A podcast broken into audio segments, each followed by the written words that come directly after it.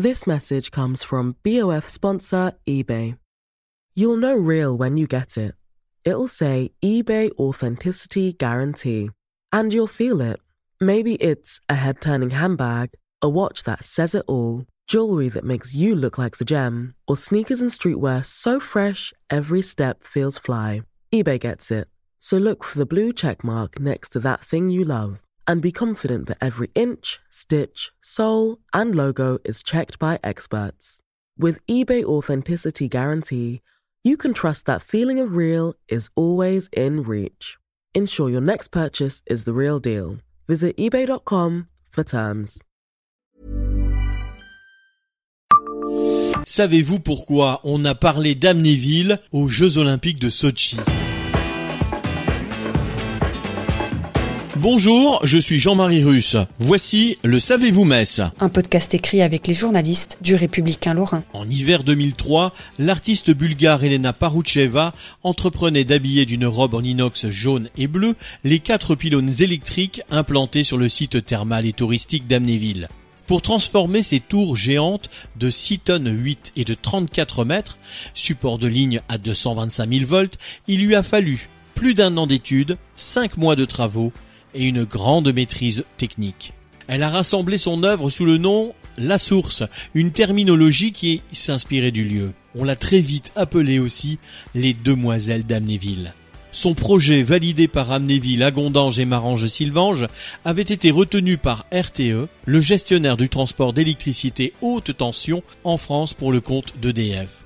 Lors de l'inauguration, l'artiste avait expliqué que ces lignes à haute tension étaient le symbole de notre époque, l'âge de l'acier et du béton, il fallait garder quelques exemplaires symboliques. La réalisation de cette œuvre à Amnéville a correspondu à un nouvel élan de l'artiste par ailleurs peintre, sculptrice, plasticienne et photographe. Installée à Paris à partir des années 90, elle a créé le concept de pylône sculpture en 1999 et fondé un nouveau mouvement, l'électrique art. Après Amnéville, elle a continué à transformer les pylônes à haute tension en France, leur faisant prendre les traits de bonhommes géants levant les bras dans un sens ou l'autre, ou la forme de demoiselles habillées de robes plus ou moins amples, jusqu'au jour où Elena découvrit que l'une de ses œuvres s'était enfuie à Sochi. Dans le Républicain Lorrain de janvier 2014, Elena Paroucheva expliquait qu'elle avait été approchée en 2010 par Andrei Kazachenkov, responsable de FGC Unifeed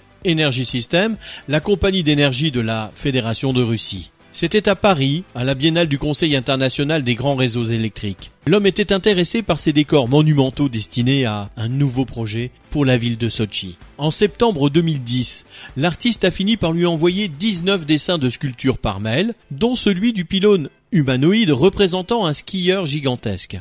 Quand elle l'a reconnu à la télévision, lors de la diffusion des Jeux Olympiques de Sochi en 2014, elle a crié au plagiat. En faisant des recherches sur les réseaux, elle est tombée sur les projets du studio Moscovite Design Depot, concepteur du skieur de Sochi et qui avait repris aussi, selon elle, ses dessins de cerfs, de chiffres et de sphères métalliques gigantesques. Lorsqu'elle a voulu faire valoir ses droits auprès de la Société russe des droits d'auteur, elle a reçu une réponse définitive. Les pylônes électriques n'entrent pas dans le domaine du droit d'auteur en Russie. De leur côté, les organismes russes, mis en cause par Elena Paroucheva, ont expliqué que le skieur n'avait rien à voir avec l'artiste. Les autres projets n'ont pas été réalisés du fait du coût trop élevé de telles réalisations. Qu'importe, depuis près de 20 ans, les demoiselles d'Elena ont pris racine loin du Caucase. Pour les Mosellans, en tout cas, il n'y a pas loin pour revenir à la source.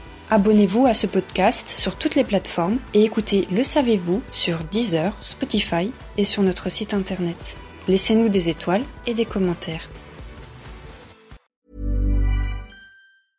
Small details are big surfaces. Tight corners are odd shapes. Flat, rounded, textured or tall. Whatever your next project, there's a spray paint pattern that's just right. Because Rust-Oleum's new Custom Spray 5 in 1 gives you control with five different spray patterns. So you can tackle nooks, crannies, edges, and curves without worrying about drips, runs, uneven coverage, or anything else. Custom Spray 5 in 1. Only from Rust-Oleum.